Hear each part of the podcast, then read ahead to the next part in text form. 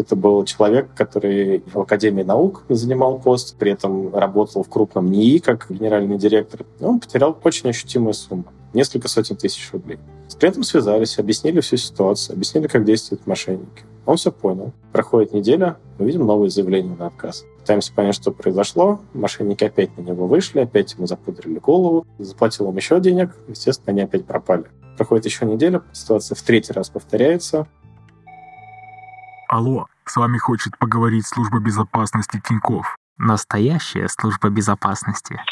Привет, меня зовут Алексей Малахов, редактор рубрики «Безопасность Тинькофф журнала» и ведущий всего подкаста «Схема». Сегодня у нас особый выпуск и особые гости. Все девять предыдущих выпусков мы разбирали схемы мошенников и беседовали с людьми, которых они обманули. Да и наверняка вы слышали кучу других историй про разводы и аферы. Из-за всего этого потока новостей может сложиться впечатление, что хранить деньги на карте опасно, на звонки с незнакомого номера лучше не отвечать, да и вообще. Мошенники творят, что хотят, и все такие себя хитрые, ловкие и всегда побеждают. Но это не так. Им противостоят не менее умные люди, которым часто удается предотвратить развод, а иногда даже найти афериста и передать под суд.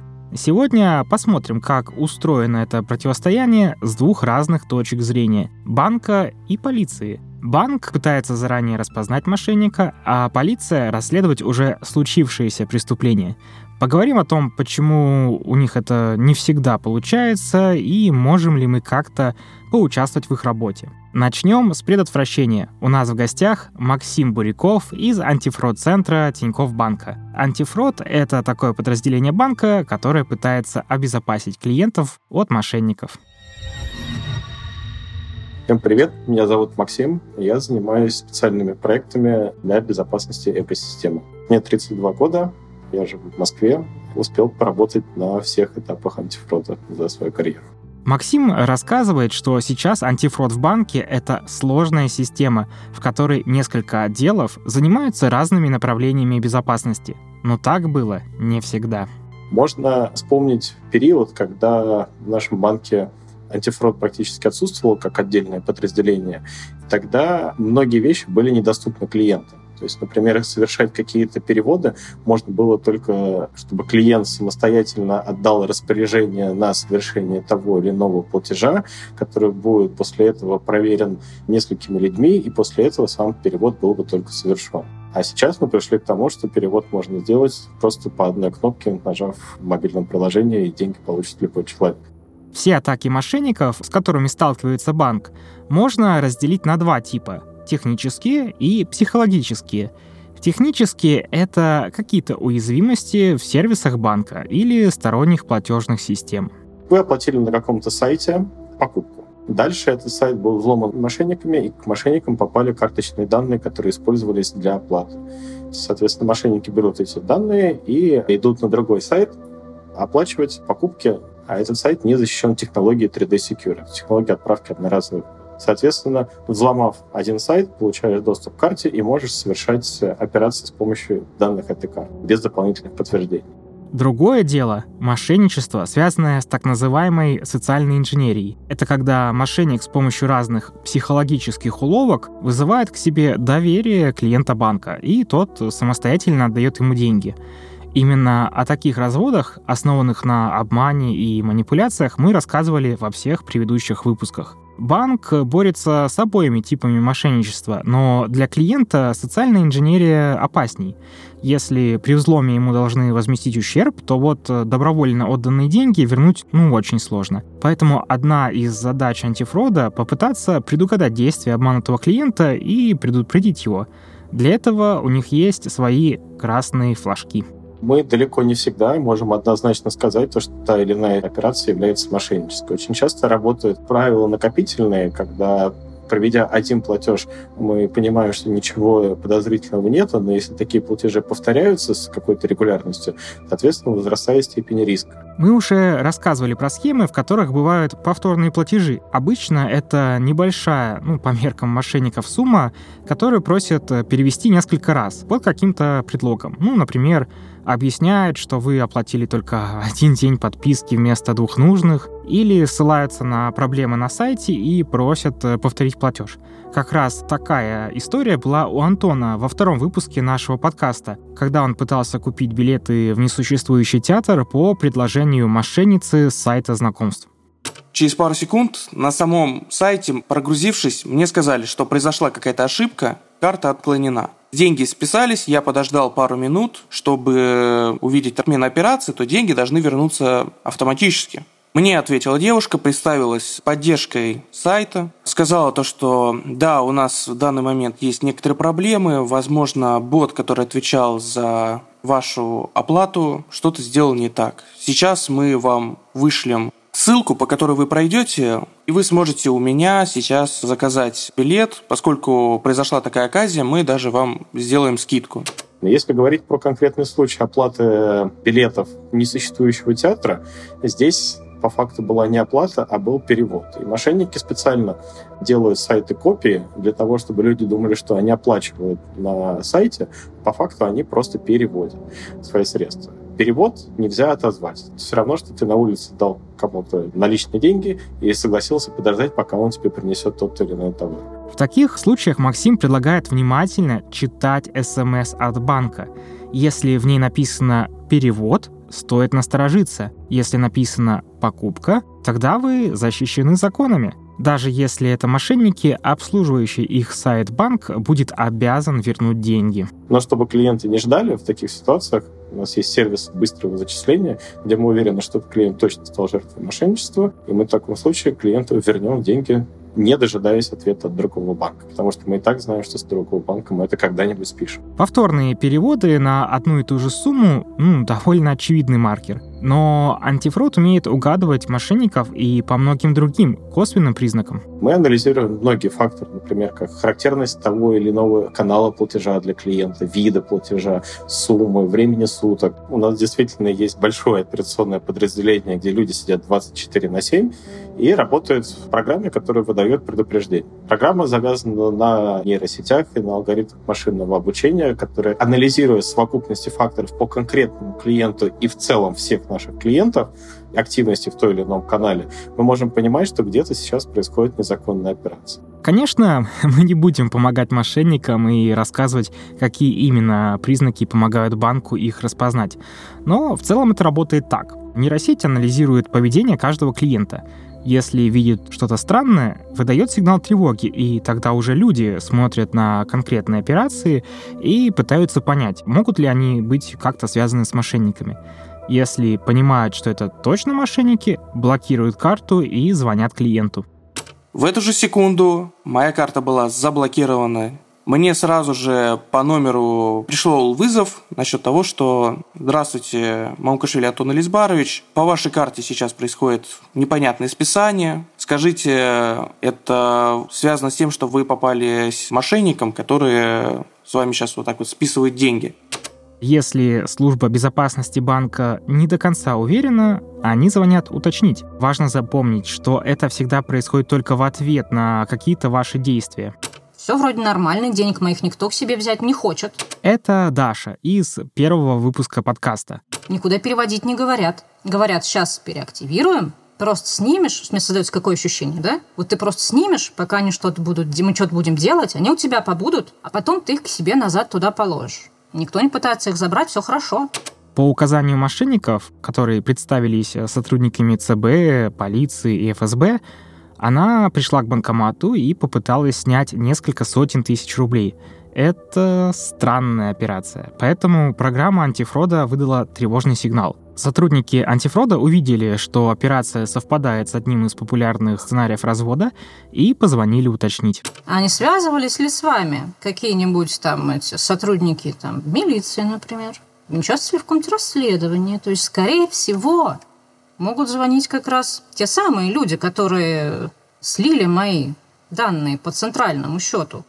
От таких звонков мошенники тоже научились защищаться – В рамках своего телефонного спектакля они уверили Дашу, что мошенник засел где-то в банке и от лица службы безопасности будет пытаться помешать ей спасти средства. Даша им поверила и на звонок антифрода ответила, что действует в своих интересах, но засомневалась после их звонка. Не буду спойлерить, чем там все закончилось, а то вдруг вы еще не слушали. Но этот кейс хорошо показывает главную головную боль банковского антифрода. Оказывается, предугадать мошенника часто бывает проще, чем убедить клиента, что его разводят. Это тоже случай на предыдущем моем месте работы, где нам поступает заявление, клиент отказывается от операции. Он делал переводы на инвестиции. С ним связывались инвестиционные агенты, консультанты, через Skype ему рассказывали, рисовали эти золотые горы, он им переводил деньги. То есть это был человек, который и в Академии наук занимал пост, то есть у него образование, и при этом работал в крупном НИИ как генеральный директор. То есть это был человек не только от науки, а от бизнеса. Очень сведущий человек. Но он потерял очень ощутимую сумму несколько сотен тысяч рублей. С клиентом связались, объяснили всю ситуацию, объяснили, как действуют мошенники. Он все понял. Проходит неделя, мы видим новые заявления на отказ. Пытаемся понять, что произошло. Мошенники опять на него вышли, опять ему запудрили голову, пообещали, что если вот еще он денег внесет, то все вернет, а такой плохой банк просто боится, что не получит свои проценты на каких-то комиссиях, что клиент инвестирует мимо банка. Тут э, мошенники тоже пытаются противостоять антифроду и вызвать у клиента недоверие к своему банку. Вот, он поверил, заплатил им еще денег, естественно, они опять пропали. На что клиентом связался уже более высокостоящий человек, очень доходчиво объяснил, что же это все происходит. Клиент пообещал больше так не делать, а в любой непонятной ситуации может лично связаться с выделенным сотрудником. Проходит еще неделя, ситуация в третий раз повторяется. Клиенты начали запугивать, ему позвонили от правоохранительных органов, прислали все подтверждающие документы, что якобы тех злодеев поймали, которым он первый раз перевел деньги. Необходимо э, получить доказательную базу, для этого нужно сделать еще один перевод, и этого будет достаточно для того, чтобы мошенников посадили, а все остальные деньги вернутся. В итоге он третий раз перевел тоже крупную сумму мошенникам. Мы чаще не смеемся над ситуацией, мы плачем. И все-таки гораздо чаще у банка получается убедить клиента не расставаться с деньгами. Максим говорит, что сейчас примерно 9 из 10 разводов удается предотвратить. Бывают даже эпичные истории в духе Бандианы — был даже случай, когда человека похитили, и они вот по операциям определили, что операции проводятся в нетипичном месте, нетипичное время, и они фактически предотвратили похищение человека. Он там вообще реально под контролем находился у похитителей. Они его пытались заставить делать переводы. Антифрод ему звонил и просил, а вы нам это видео включите, или там покажите, кто вокруг вас находится. Он, естественно, не мог этого сделать. Вот в этом случае переводы заблокировали. Ему и деньги спасли, и в конечном итоге, может быть, даже и жизнь. Это майор полиции в отставке Дмитрий Сергеев. Мы еще поговорим с ним про работу полицейских против мошенников. А историю о том, как антифрод банка помог спасти похищенного человека, можно почитать на сайте vc.ru по ссылке в описании. Но таких детективных историй одна на миллион. Гораздо чаще встречаются схемы, о которых мы уже подробно рассказывали в предыдущих выпусках. Если говорить про самые денежные мошенничества, там, где больше всего наши клиенты теряют денег в общей своей массе, конечно же, это телефонный фрод, который еще подразделяется на разные сценарии. А если говорить про самый массовый случай, то, конечно же, это купли-продажи в интернете, когда пользователь что-то покупает или продает. А если говорить про средний чек потери, там, где клиенты больше всего теряют денег за один случай, то это, конечно, инвестиция. Одна из задач банковского антифрода — исследование мошенничества. Тиньков каждый год публикует большой отчет о том, в каких направлениях эволюционирует мошенничество и как общество на это реагирует. Судя по данным последних лет, все актуальнее становятся разводы с расчетом на доверие жертвы. И как мы видим в последние два года, тренд даже идет на то, что 80% всех потерянных денег происходит из методов социальной инженерии. При этом вот за последние два года случился переломный момент, что мошенникам больше не нужны данные пользователя, ему не нужны данные карты. Главное так запудрить мозги, чтобы клиент думал, что он делает правильные вещи. И люди с каждым годом лучше подготовлены к столкновению с мошенниками. Быстрее всего адаптируются молодые. Среди клиентов банка возрастом до 20 лет меньше всего жертв развода. А есть еще более интересная корреляция, о которой мы уже не раз упоминали в этом подкасте. Люди с более высоким уровнем образования в среднем чаще отдают деньги мошенникам, особенно если имеют два диплома или ученую степень. Максим считает, что это просто следствие более активной финансовой жизни таких людей. Здесь, наверное, все-таки стоит остановиться на том, что чем более образованный человек, тем более у него широкий кругозор, тем больше он использует разных продуктов, разных сервисов, и, соответственно, у него больше точек того, где мошенники могут его достать. При этом, если говорить про людей с высоким доходом, не удается выделить конкретный портрет жертвы. В равной степени все так или иначе с этим соприкасаются. И, честно, обмануть можно любого. Просто зависит все от ситуации. Например, я, казалось бы, уже больше 10 лет занимаюсь мошенничеством, но тоже недавно попал в очень дурацкую ситуацию. Да, Максима однажды тоже развели. Причем он прекрасно понимал, что к этому идет дело. Бывает и такое. Но стрессовая ситуация заставила его рискнуть. Я был в другой стране, и у меня случилась задержка рейса, мы поменяли билеты, мне нужно было где-то жить. Я зашел на сайт Booking.com, нашел э, предложение снять квартиру, меня попросили внести задаток. Я знал, что задатки вносить неправильно, но у меня была безвыходная ситуация, и сумма была совсем небольшой. Я практически был уверен, что это мошенничество, но у меня не было других путей. Соответственно, я перевел небольшую сумму, и, естественно, после этого товарищи исчез. Максим доверился не самой популярной у мошенников площадке и понадеялся на небольшую сумму задатка, которую никто не захочет украсть. А еще, возможно, сыграла свою роль профессиональная деформация. На работе Максим привык разбираться в технических и психологических тонкостях самых сложных сценариев мошенничества, а в жизни столкнулся с одним из самых банальных способов обмана. Кстати, еще одна часть работы Максима — это изучать, как устроена работа мошенников изнутри. И если вы думаете, что звонящие вам из Центробанка люди сами придумали, ну или просто где-то нашли сценарий развода и используют, все намного сложнее. Сейчас э, мошенничество обладает всеми признаками целой теневой индустрии со своими центрами обучения, медиа, маркетплейсами и IT-компаниями. Сейчас уже существует целые онлайн назовем их университетами, академиями, разные телеграм-сообщества, где помимо того, что просто описываются схемы мошенничества и как надо разводить людей, уже создаются инструменты для того, чтобы мошенники этим пользовались. Например, чтобы они в два клика создавали мошенническую ссылку, которую они потом пришлют клиенту, чтобы они могли создать документы, которые будут подтверждать, что они якобы работают где-то в ФСБ, в ЦБ еще где-то. И для этого мошенники уже сами используют создание сервисов, сами эти вещи монетизируют монетизирует.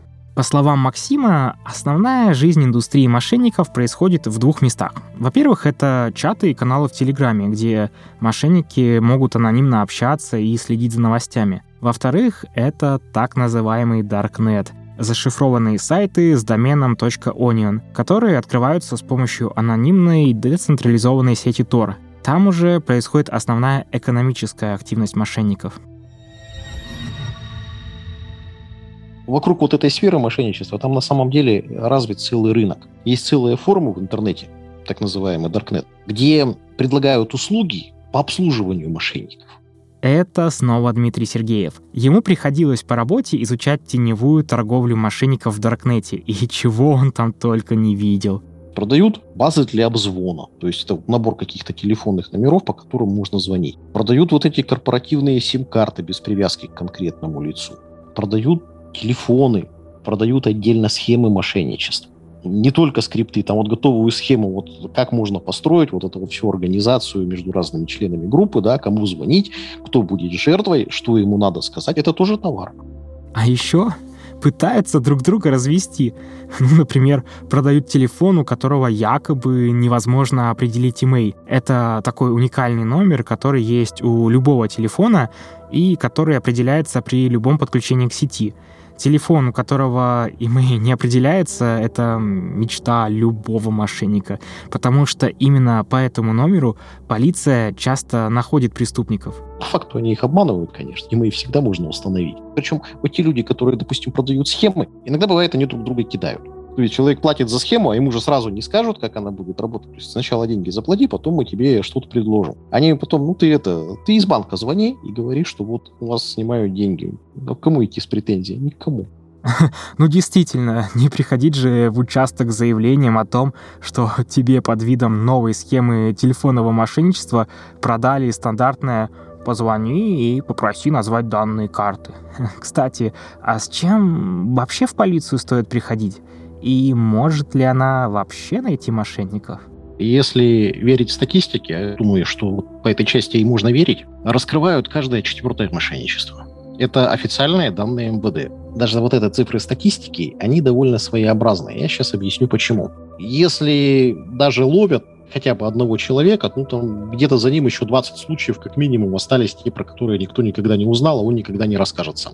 Один мошенник, он же никогда не будет так делать, что вот совершил он один звонок, ему там перевели условно там 10-20 тысяч, 50, и все, он на этом свою преступную деятельность закончил. Так же не бывает, он будет дальше это продолжать. Он будет продолжать до того момента, пока не попадется.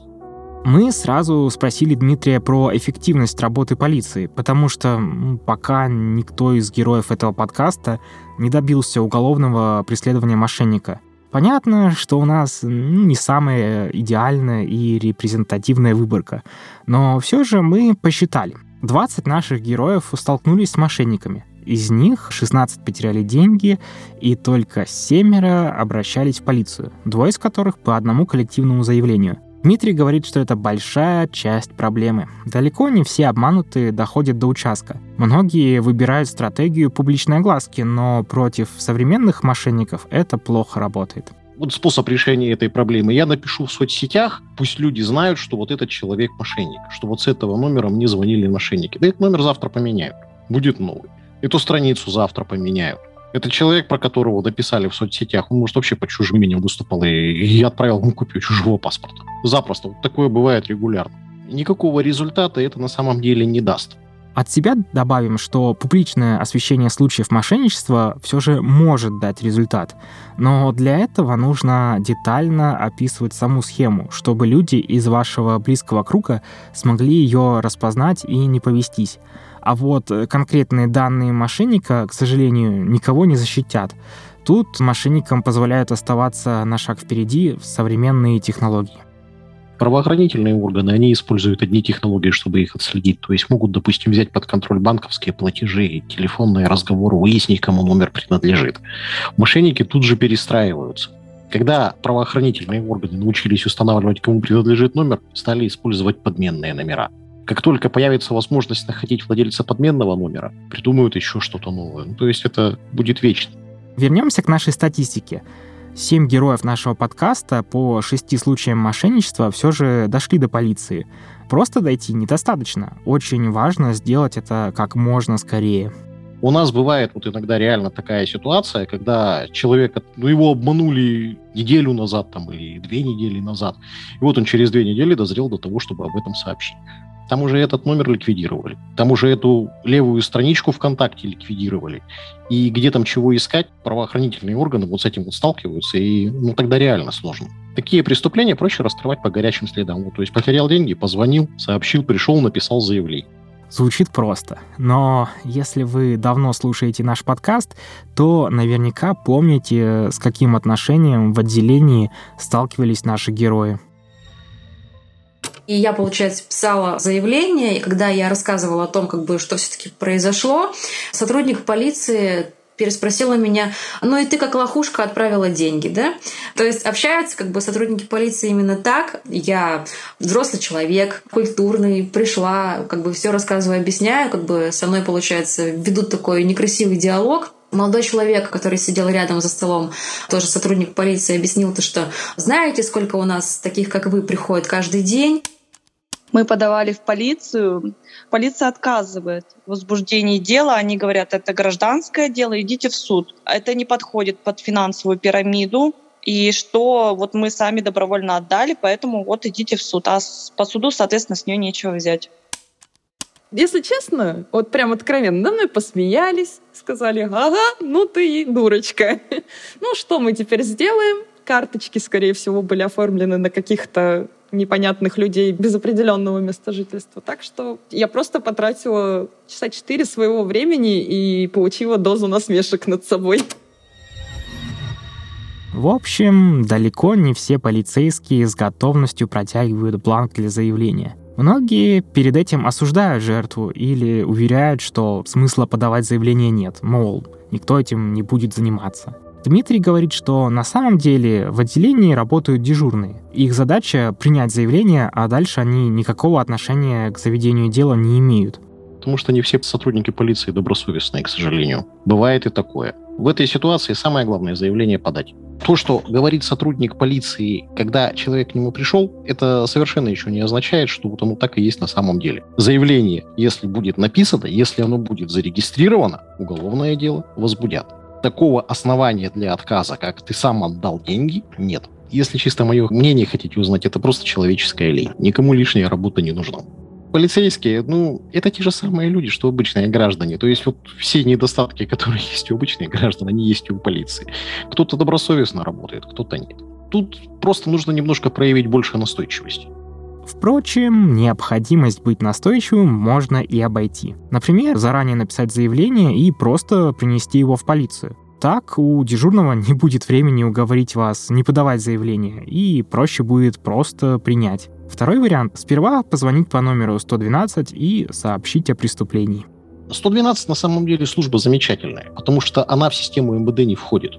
Там сидят на телефоне гражданские люди, которые любой звонок регистрируют у себя. Им что-то прятать смысла нет. И потом, если вдруг вопрос коснется того, что человеку вдруг куда-то его заявление потерялось, по нему никто не работал, в службе 112 информация о нем есть всегда. Потом прокуратура за это очень больно наказывает сотрудников полиции. Можно этим пользоваться.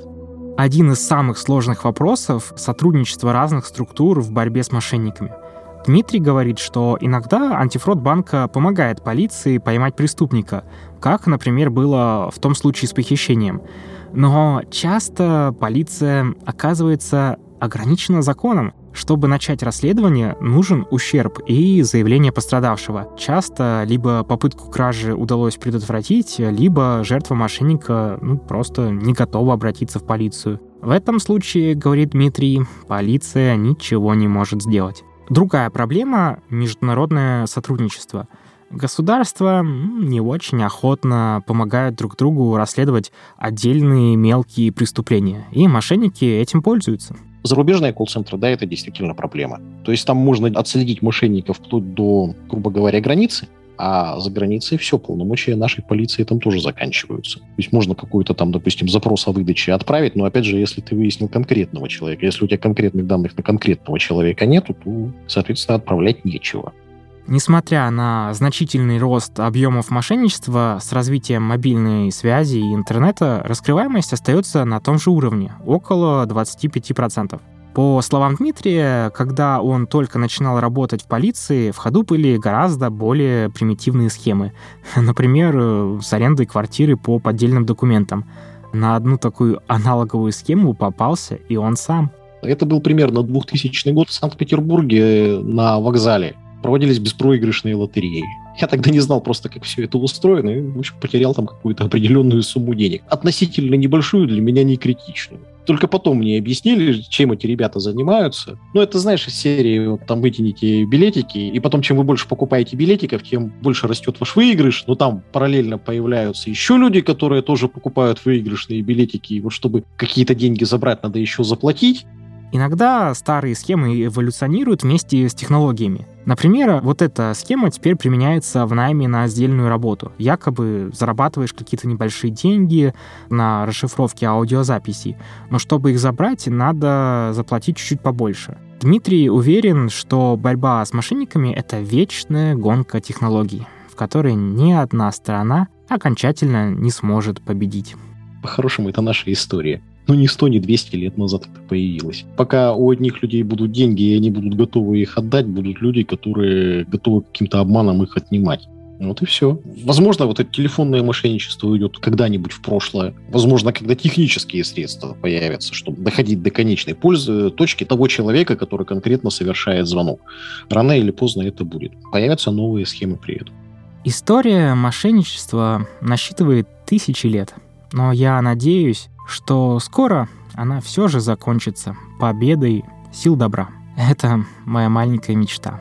У антифрода есть бигдата, статистика по преступлениям, искусственный интеллект, но без помощи людей, которых обманули, наказать мошенников не получится. Поэтому, как и советовал Дмитрий Сергеев, пишите заявление, не бойтесь отстаивать свои права, боритесь с системой, которая порой ставит палки в колеса расследованиям. Потому что если никто не будет жаловаться, то как мы победим? И, как видите, мы вместе с моими коллегами-продюсерами Олегом Яном и Анной Болтовой над этим работаем. Помогает нам звукорежиссер Николай Ананьев, а музыку пишет Ник Завриев. Но без вашей помощи борьба с мошенниками может затянуться. Пожалуйста, поделитесь этим выпуском со своими друзьями, расскажите про подкаст близким и помогите защититься родственникам. И еще небольшая просьба лично от меня. Если вам помог этот подкаст, Пожалуйста, расскажите нам об этом. Напишите на адрес подкаст собака tinkovjournal.ru и ваши слова поддержки помогут нам и дальше сражаться с мошенниками. С вами был Алексей Малахов. Спасибо и берегите себя.